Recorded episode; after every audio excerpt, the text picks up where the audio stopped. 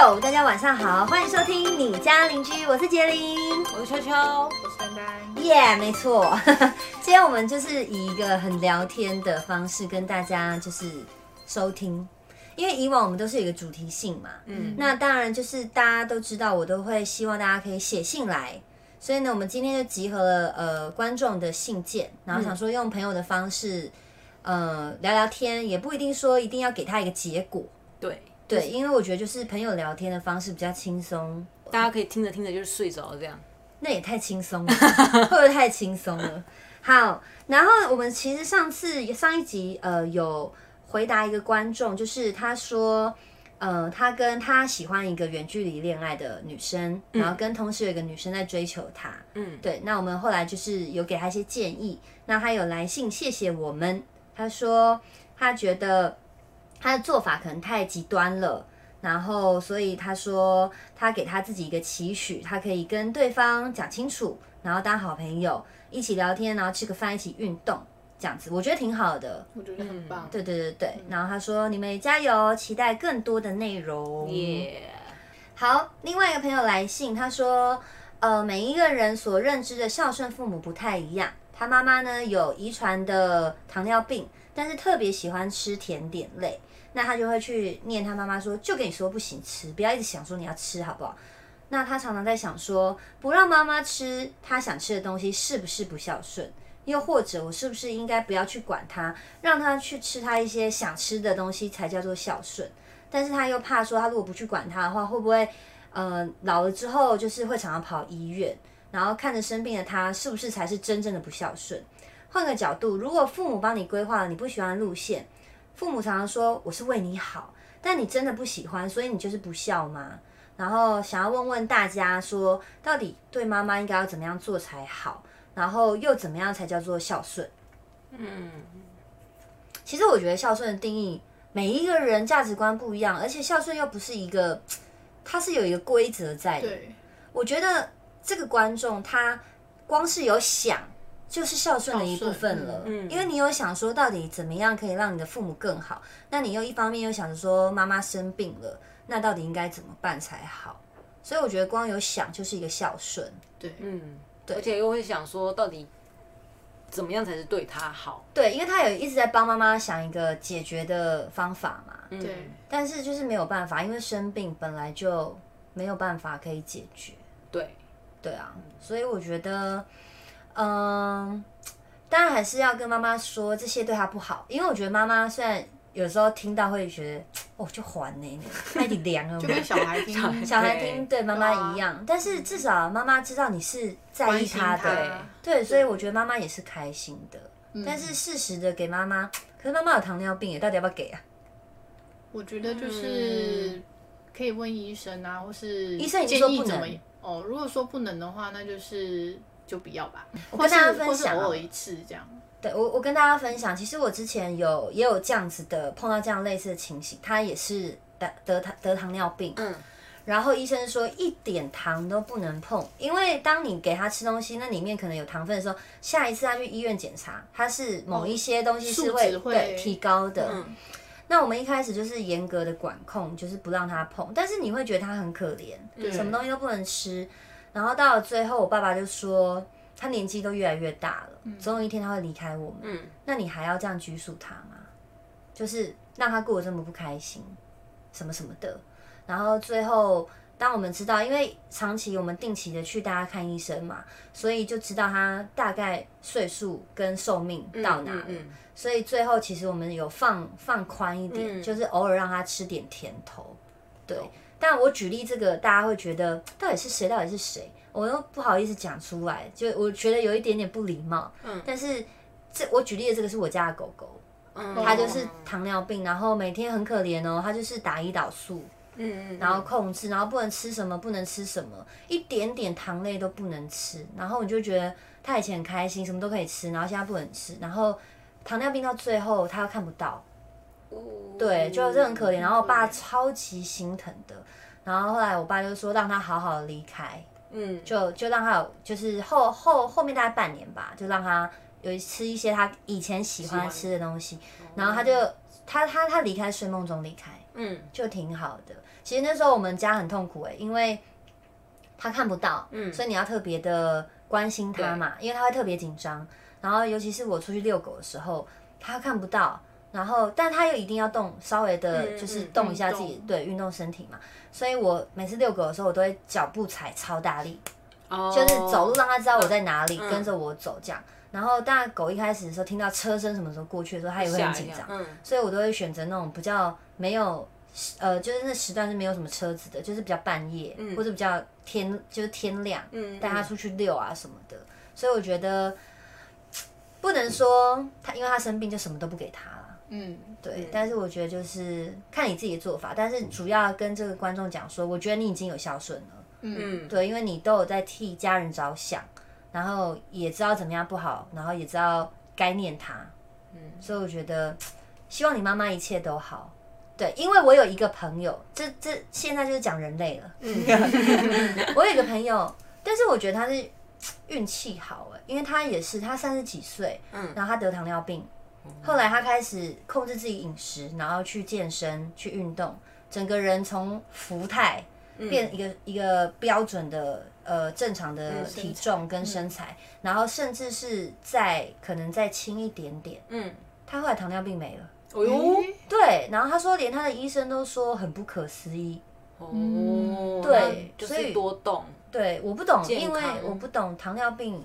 有人说糖尿病就是一辈子就是这样，对啊，我也是听说是这样，我也是以为是这对样。啊，但我朋友他就这样，他就好了，他现在就没有糖尿病了，所以我也不懂。对，但总是希望大家都健康啊。嗯在第二个是，哦，这个呢是职场上面的。他说他最近跟他公司的前辈因为一些工作上面的事情发生了一些口角，那主要原因是因为他自己理解错误，那他也跟对方道歉了。嗯但是对方非常的不领情，然后还在这几天，就是事情发生这这几天呢，都不叫他帮忙了。然后他因为他们是分公司，那公司里面呢只有他们两个，虽然说部门不同，他是销售部，我是维修部，不过我平常呢还是会帮他处理一些信件，然后点货啊什么之类的，只要他有空闲的时间，他都会去帮忙。那他主动去问，他都会说他要自己来，不用他帮忙，就是漠视他啦。嗯那搞得他呢，在公司有点觉得他热脸贴冷屁股，然后平常有说有笑，现在都无视我，让我觉得办公室的气氛非常的差。然后他觉得他快透不过气，每天上班都觉得心里很不舒服，这样的气氛真的很难受。求解，应该问你们两个吧，因为你两个待过办公室嘛，有遇到这样的情形过，要怎么办？嗯，我觉得他比较困难点是因为公司只有两个人，对对，如果今天不是的话，他可以找别人嘛对对对。然后我之前我之前有打工过一个咖啡店，就只有我跟我老板两个人这样。然后一开始当然就是正常嘛，然后后来，呃，反正我忘了我忘记什么原因，反正也是闹得不愉快。嗯然后我就还蛮不爽的。嗯。但是，诶、好处是因为我是老方，然后哦再加上我我比较没什么经济压力，对所以我可以说散就散嘛。哦，所以我的我我自己的做法其实就是就是散，散人就离开了对对啊，我就是因为我就是不想看他那个臭脸，所以我就想要是干嘛？就是臭草莓。对。我对，说走就走，反正工作还有很多等着我去找。没错。对啊。对，那个时候我的做法是这样，但是、其实因为因为我真我其实我们不知道怎么解这件事情，因为我觉得这这个东西真的超困难。的，就是工作环境嘛，同事也是工作环境嘛。对，那你工作环境不好的话，我真的觉得好难哦、很难因为啊。今天不是说你对人家好，他就会对你好，对，今天是他自己他那个那个方他那边的方向他不接受，嗯，对啊，那那丹丹，你有遇过吗？嗯，我有遇过在就是同跟同事的关系，可是我们同事也还有其他人在，就是那时候，呃，有一个主管，然后也是跟我有一些摩擦，嗯。对，但我的我的理解是，就是我觉得你有问题想要请我去做，想要叫我去做，那你就直接跟我说，呃，可以麻烦我去做什么什么吗？我觉得这是 OK，但我觉得我常常会收不到指令，他可能会问我一个问题，但我不知道他是要叫我做的意思，他可能问我说，那。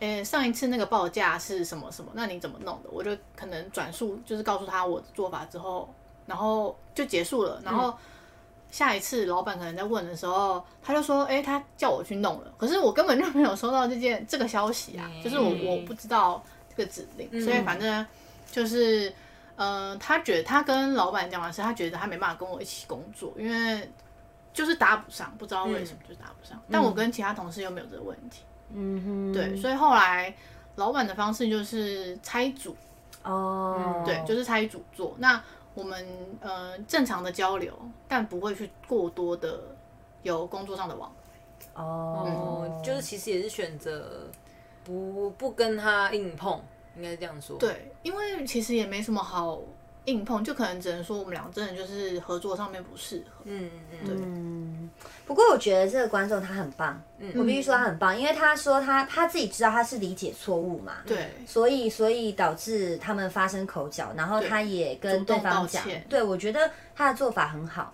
但是如果他真的公司里面只有他们两个人，他不知道该怎么办的话，也许我觉得既然你都已经主动跟他道歉了，嗯嗯那我觉得你也可以再进一步，如果你愿意的话，再进一步跟他说，我觉得，对我觉得现在这个气氛不太好，但嗯我真的我真的知道我之前是我的问题，所以导致我们发生口角。那还是希望我们未来可以回到更之前一样，就是开心的工作嘛。但如果如果对方不领情，那就真的算了，嗯，你也啊只能这样啊，因为你已经告诉他你的心情了。但如果他还是觉得我不要啊，那你也你也没办法嘛。对啊，对啊，也也只能这样子，就是看你愿不愿意再进一步的跟他沟通。嗯，对，但我觉得我觉得很棒，有些人会更小丢 shuki，对，对不对？反正对呃，虽然说我知道我自己错，但但我就拉不下那个脸道歉。对但我觉得你还道歉，我觉得你超棒的，真的对啊，真的超棒的。但如果对方还是一样，可是我觉得对方一定久了之后也会感受到释，怀。对啊，对啊因为那个环境不开心，啊工作一定也会不开心、啊。那个同事可能也觉得不开心。或是他也拉不下脸来，就是时间可以冲淡一切对，时间可以冲淡一切。对对对，时间可以冲淡一切，好不好？希望你听到我们这集的时候，你们已经和好了。真的真的。好，再来第三个呢，是我来看一下，他说。早安，昨天刚听完姐姐的 podcast，虽然听起来像闲聊，但内容非常贴近大家发生的事情。他说他非常喜欢这类型的 podcast，有点尤尤其是听到我们第二集讲那个工作迷惘的过程。他说真的是听得心有戚戚焉。那他也因为这一集，让他开始醒思自己的生活重心到底在哪里。虽然说现在没有明确的目标，但他会努力的去寻找。听得非常暖心，也谢谢杰林愿意分享这些给大家。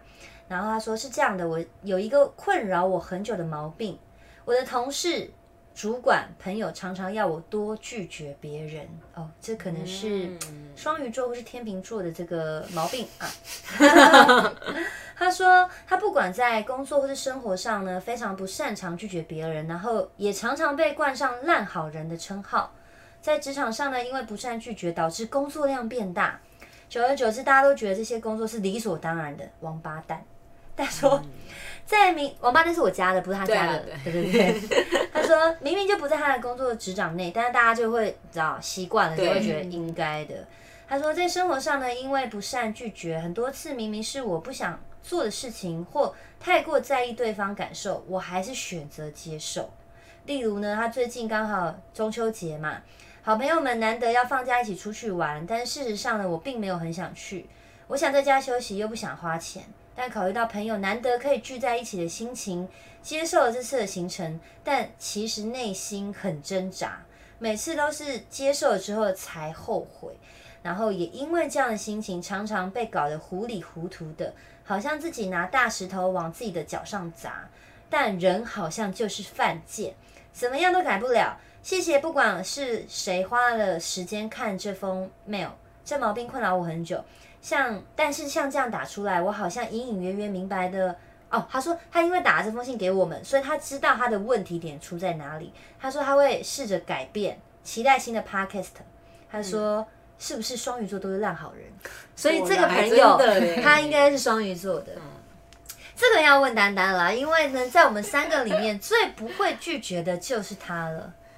嗯，可是我觉得，呃，我我的确是比较不会拒绝，但嗯，我后来有练习着去拒绝别人，就是我会先问我自己说，我到底假设像聚会好，我到底想不想去？又或者是，就是我会分析，就是到底去好还是不要去的利弊。对，没错没错，就是会这样分析。然后真的不想去的时候，可能就是会尽量找方式，就是尽量去推掉这样。我觉得我有改这个改变，你有改变，我有改变，嗯就是因为我发现不会拒绝这件事，但我大概还是要再练一下。没没问题，这一定要练的，没办法，因为有的时候人就是难以拒绝别人。可是我觉得有时候是我觉得好像没有关系，就是我好像是真的自己觉得没有关系，可是别人看来就会觉得说你到底为什么要去做这些？可是我好像真的就会觉得还好、啊，还，好，没有什么会就不太影响我，好像只是顺手顺便嗯，做这件事。就是你不会觉得不舒服。对，可是可能别人看就会觉得说你为什么要这样？为什么又要答应人家？哦，可是那就没差啊，因为你自己 OK，因为自己好像就，自己不在意，别人管的管不着啊。对啊，但我觉得嗯，主要还是看自己接不接受嘛。嗯，对对啊，如果你接受的话，那那就没关系，就不用去在意说别人觉得你人太好啊或者什么的。嗯，对。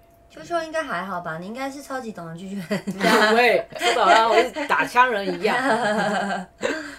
嗯，可是如果像玩乐，就是那种聚会那种的话，啊如果我真的不想要，没有什么太多想法的兴话，应该说没有太多想法，或是真的没有什么，就是可能隔天没有要干嘛的话，我应该就是会去，但是还是要看是去哪里啦。比如说，对啊比如说有人去哪。有人约上山喝茶，嗯常很多人以前大学生常常上山喝茶，哦我就觉得很麻烦，因为你还要上去，然后就只是在那边喝杯茶，然后又又不知道干嘛这样，然后就下来了，是对我来讲很无聊啊。哦，你是你你是一个，你跟我妹比较像，嗯，你会 follow 自己内心，你觉得喜欢你就会去，你不喜欢我就会拒绝。对啊，其实差不多，而且是，而且我还我还是会说，我还是会直接讲说，像，很无聊哎，我们去别的地方好不好？你会主动提出意见，我觉得这样很好、对，啊，其实其实好，就是说不定别人其实也没有一定要去那边对，之类的，对。对。对。对，其实我自己，我我小时候年轻的时候，我也不不太懂拒绝别人，嗯。来者不拒，就是你要我帮忙我就帮。其实到现在我都还会这样，但是如果像玩乐的话，我会比较呃在意隔天有没有工作。嗯，如果像隔天有工作的话，我是一定会说不要，因为我觉得如果一旦工作毁了，就算一点点瑕疵，我觉得我可能下次就没有这个工作了。嗯我会去衡量，就是我今天去玩，那明天的工作或是明天有什么事情能不能兼顾到？嗯嗯不行，我就会明白的拒绝。那如果我明天也没事的话呢？如果这个东西我对自己有疑问的话，我会以现场要去的人有哪些人，嗯，有没有我可以聊天的，有没有也是真的分析一下。对，我会分析就是你。去了之后会不会无聊？对，如果我去了无聊，我就会找理由推脱了。嗯对，但我不会直接说我不想去，嗯，我就会说，我可是我会说我想一下，那我想去，我再跟你们说。哦，对对对，我就会说别先不要算我的名额在里面。对，嗯，对对对，因为因为我觉得多一个人没关系，但是少一个人有点麻烦。比如说像定位哈，对，订餐厅，嗯对我就会觉得这个，但我就会明白拒绝。可是像到现在呢，就会像丹丹讲的，有些人会觉得说你何必？对啊，对我到现在还会这样，可是我我也会觉得说，可是我没差呀。对啊，我就对啊真的会觉得没有关系，就还好。这这件事对我来说不困难，或者是对我是可以负荷得了。像我身旁很多人，比如说遇到工作的事情的时候，他可能一直重复做错事，嗯，我们大家讲到讲到都不想讲了，嗯然后可能群组上面也不回应，也没有人就大家已读不回了。我其实我知道，我落在群组回，大家就觉得说你何必呢？对不用了，他就讲不听。我其实是私下会敲他的，哦，我会跟他讲，因为我觉得，嗯、可能我的经历比较多，然后他的遇到的问题可能是我之前遇到的，嗯。我就会告诉他，我觉得应该怎么样做比较好，因为我也觉得说，反正我就是打几句话跟他讲，你应该怎么样可能会改善，我觉得这没有花我几分力，对啊，对啊，所以我觉得这没差。可是就你还是会主动去跟那个人，对，但是我身旁就有朋友会跟我讲嘛，他比如会说，哎、你你那天有看那谁谁谁又传讯息，真的怎么样怎么样，嗯嗯，然后我就会我就会很诚实说，可是我私下有跟他讲怎么做。啊，我朋友就会说你干嘛？你何必？他就讲不听啊，什么什么的。我就说，可是我觉得没关系啊，因为他也许真的需要一个人去听他讲。对，对啊，我们大家都没有人回他，他很可怜啊，所以我就会觉得说，那没关系嘛，我私下敲他，他有问题他问我。那如果没办法解决，我就跟他说这我不知道。对啊。但如果可以给他意见，他能改变的话，那我觉得 OK。哦，对，那我觉得这个观众，如果说他的事情已经就是让他有负荷的话，我觉得就是真的要去拒绝。工对比如说工作上的，对我觉得工作上不应该哎、真的是王八蛋哎、因为我觉得很多人都是这样子，就是占人家便宜。没错啊，你应该做的事，你就应该自己处理完啊。偶尔你有问状况，请人家帮忙，我觉得人家帮你是好心，不是应对，该。不是应该的。对啊可，是真的很多人会觉得，哦，这就是应该的。我觉得职场上、我以前遇到一个这样子超屌的，感情上也是这样子的，不要什么事情都不要觉得说应他应该的，嗯，应该你妈啦，应该你妈妈，没有什么事是应该的，你又不是我的谁，就算你是我的谁，也没有什么叫做应该的。没错，对你刚刚说一个怎么样很我以前公的司的会计师很屌哎、快递啊，会会计会计会计，他就负责做会计的，但每个月薪水还是我们自己算的、欸。那他干嘛？那他干嘛？就每天打字，然后删掉，打字删掉，然后他说他很忙，他都盯着荧幕看，然后说他很忙，什么然后？什么事他都不会，就是他可能呃，因为我们一开始我刚进公司的时候，我们不在同一个办公室，我们是后来才大聚在家一起。而且是我们要求他来跟我们一起上班。哦，对，就是因为呃，就是公司那时候在呃林口那边有工厂，嗯，对对对对对，所以他那时候是因为他家也刚好住林口，所以他那时候都去工厂。然后因为那时候公司不太稳定，所以他就是刚好我们就分两边上班。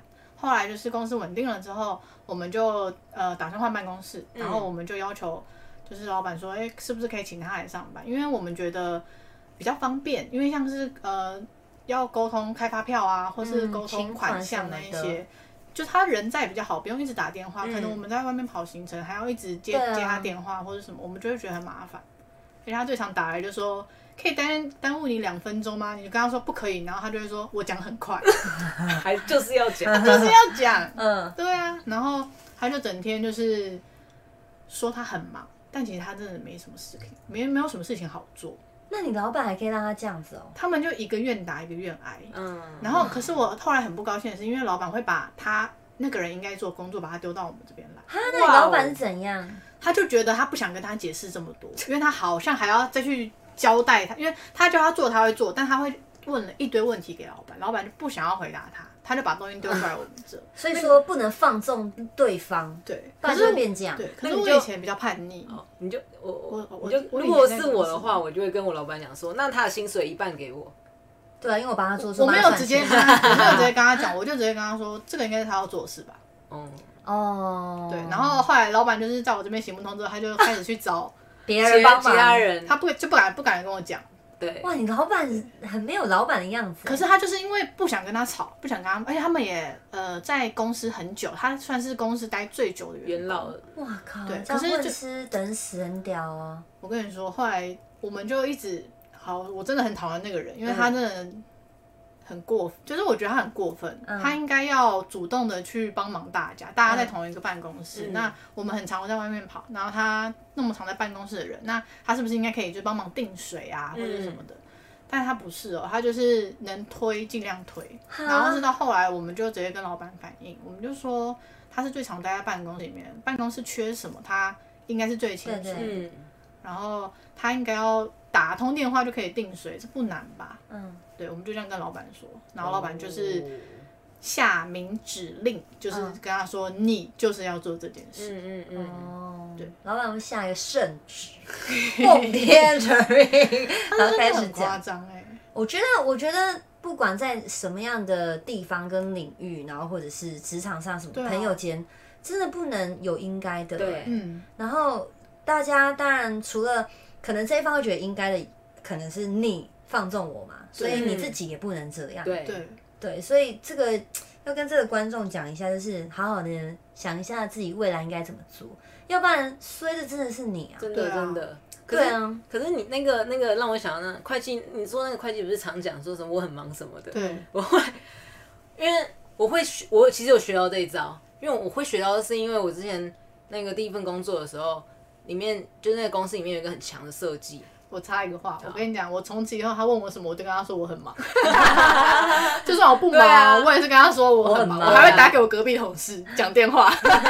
装忙，对，对，就是我那个时候第一份工作有一个设计很强，嗯。然后他速度真的很快，这样，但是他速度很快的用意是他希望他可以准时下班，嗯，但是那个时候反正就是公司好像发现他速度很快，所以比如说我今天的工作，我在下午可能四点的时候就完成了，然后他在四点的时候就交出去嘛，那他别人就会觉得说，哎呦，你完成了，然后那我再把工作给你，就是下一份下一份哦，不用，虽然不是那么急，但是就是反正你工作完我就下一个给你，而不是说明天给你这样子。嗯然后他有一次我们就是聊聊天，就是有聊到抱，他就有小抱怨，他就说我速度很快，不是让你们给多给我工作的好吗？他这样讲，然后我就觉得说好像是哎、因为原来就是哦，因为像像我们这种急性子的人，就会想要把手上的东西把它弄完。对刚或者刚接到的命令马上就是做完，安心嘛。对对对对对对。嗯。但是我后来发现好像不是这样，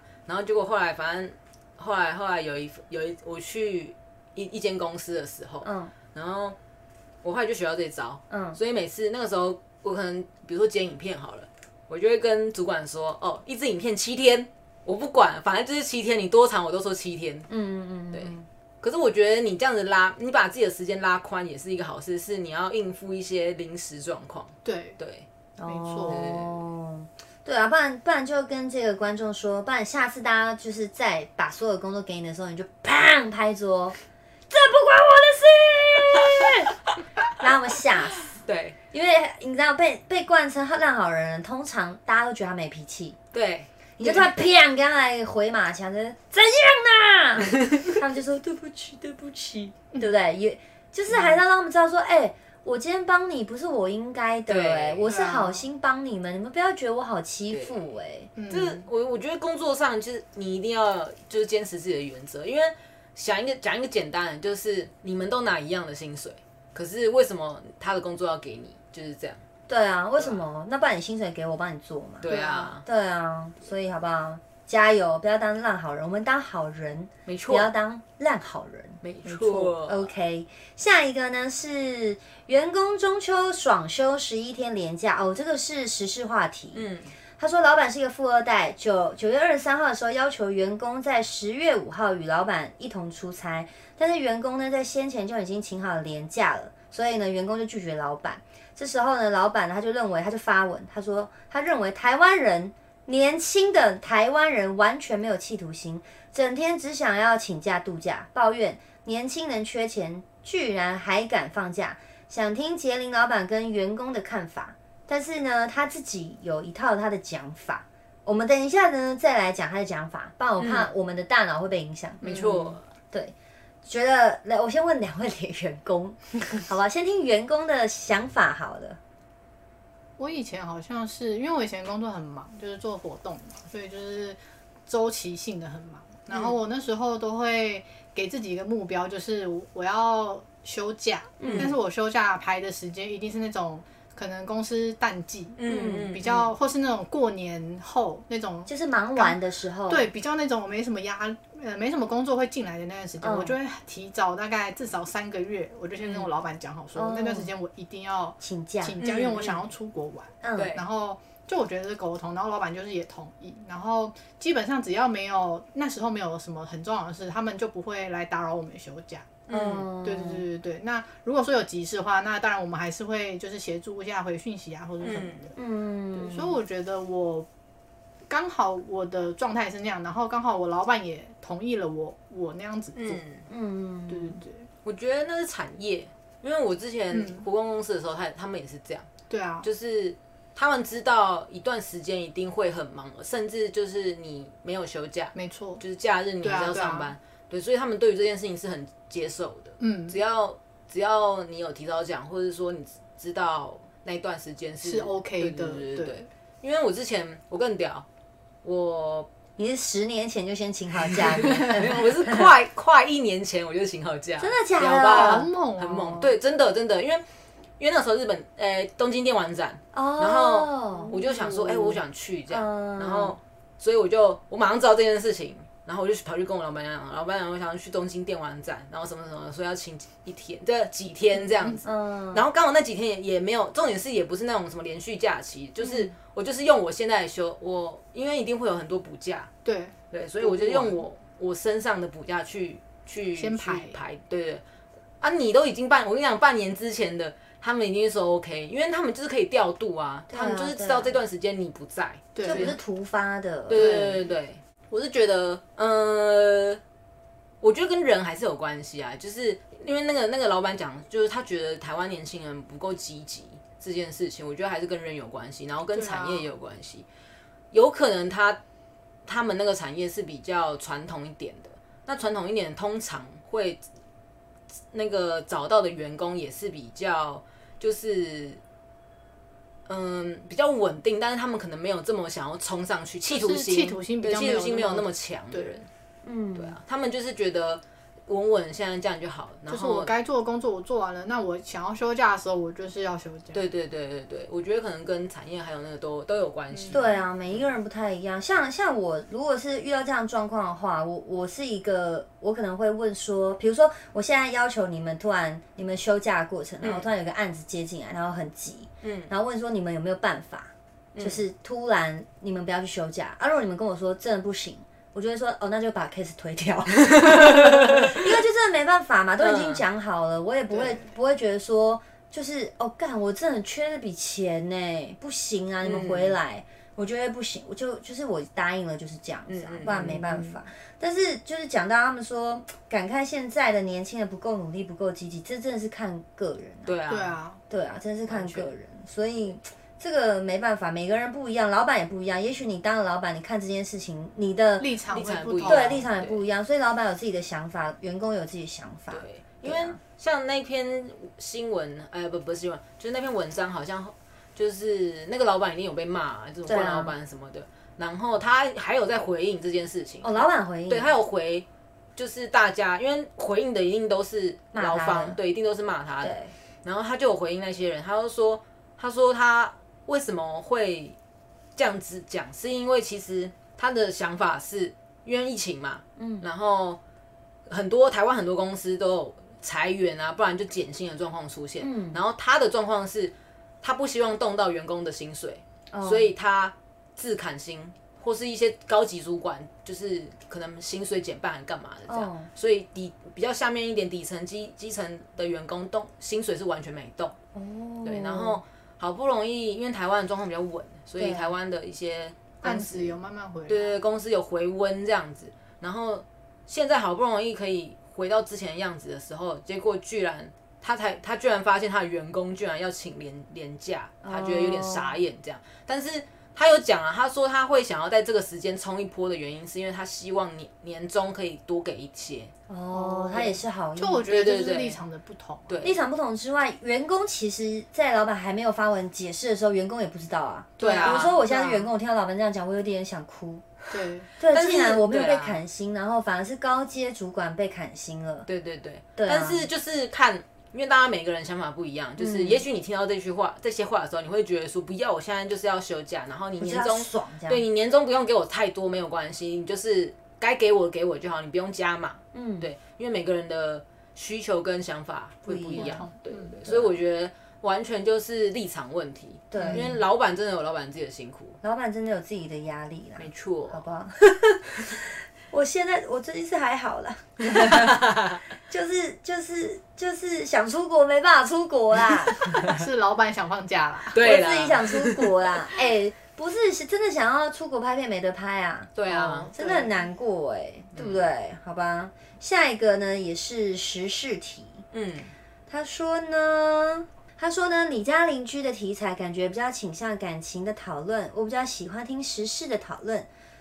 他呢又丢了一个时事，然后这个时事是台中女奥 K 故意给错外送地址，凹外送员转送十一公里还呛不要五四三。这个案例大致上是跨区要加付外送费，因此北区豆浆店外送到十一公里外的一中商圈。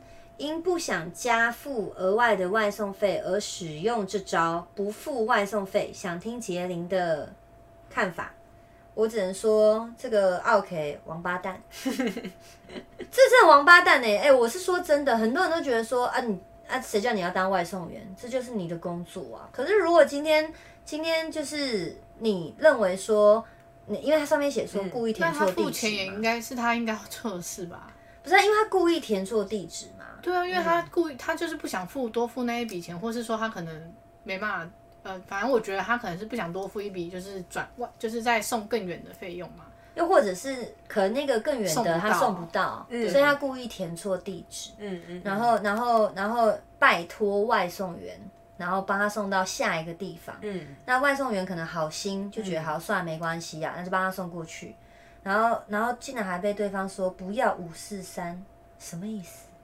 这次是王八蛋、变得蛮过分的啊。我觉得他，我觉得那个客人女 OK 啊，嗯，他最不应该的就是他回了那一句就是呛态度这么差呀，对对对。对啊，今天如果他真的不小，管他是不小心的还是是故意的，随便，然后他也拜托了外送员，可不可以帮他送？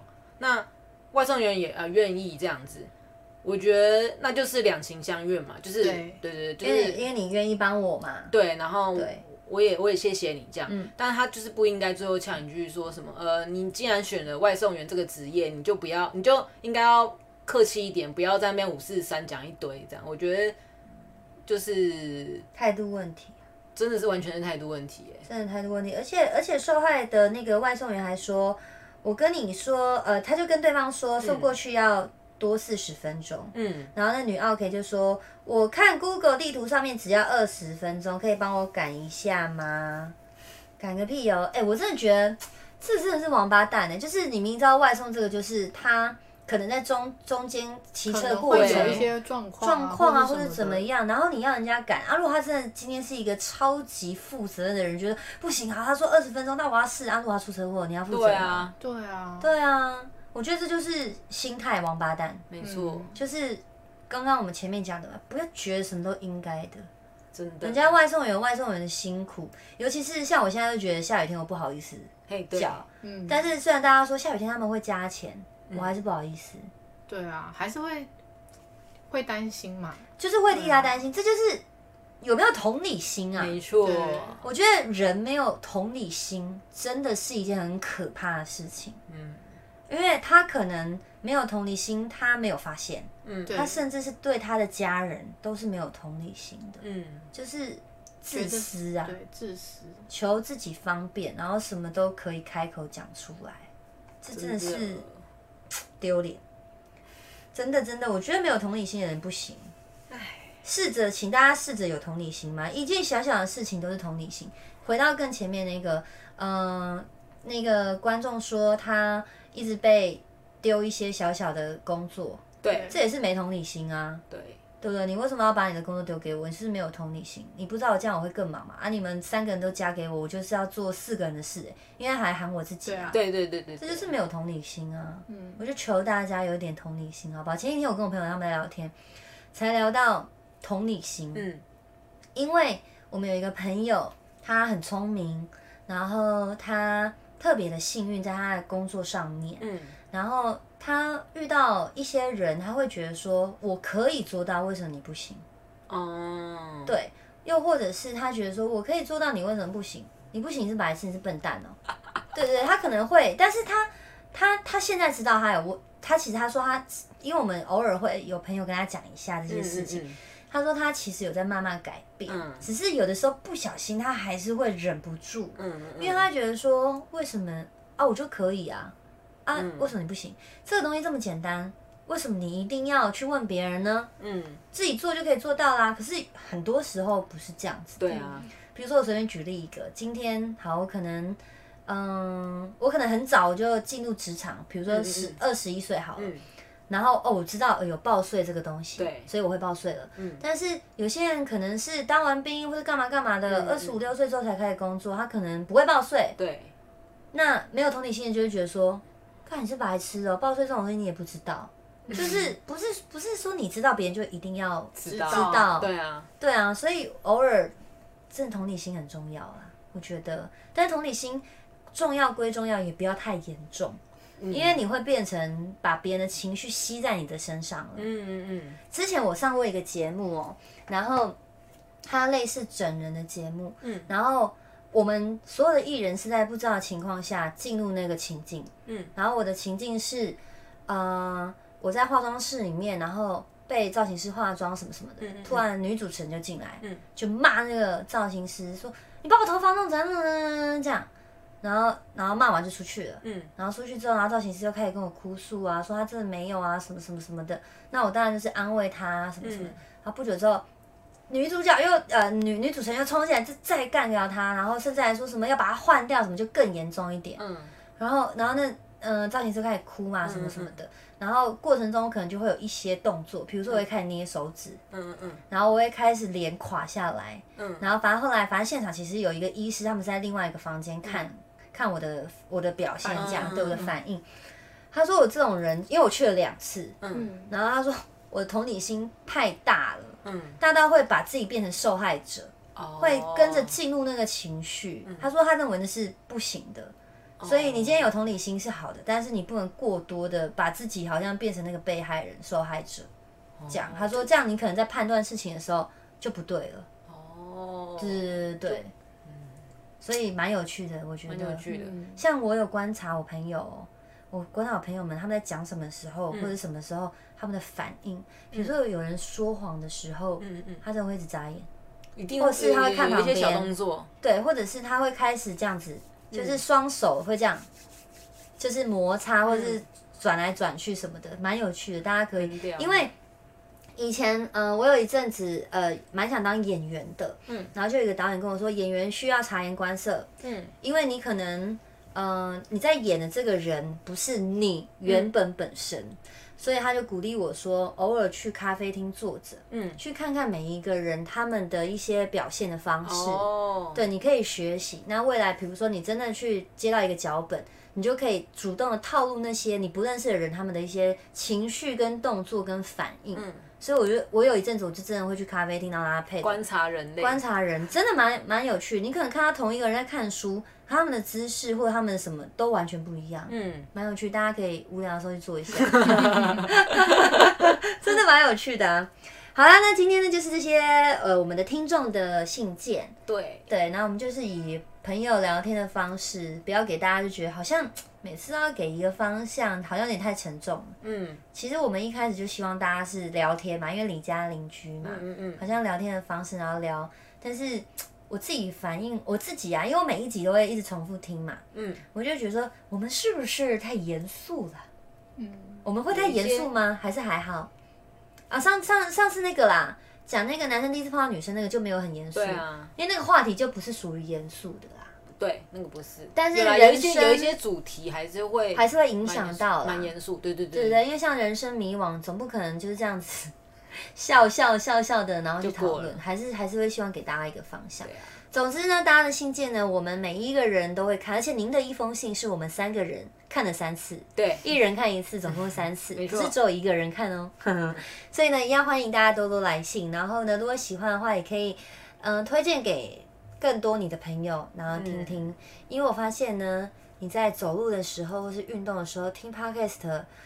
一下时间就过了，对啊，就很快啊，很快。我每我现在健身嘛，每天都是听，我就找一个那种一个半小时的听，默默的，对，我的肌肉没有察觉到痛啊，时间又过了，哎，听完之后就哎差不多也做完了，然后那时候那个注意，就像就像我就像我运动的时候会看动画一样，我以前也会，我会看一些开心的东西，对，但是有的时候你知道，就是荧幕很小，对对对对对，然后后来改太。改带配的，嗯，但是代配的旁边的人跑步跟你一起跑的都看到你在看什么，所以我现在要改听 podcast，顺便吸收一下别人都在讲什么。好了，总之今天就是这样子啦，然后欢迎大家随时写信过来，那我们就下次见啦，大家拜拜，拜拜。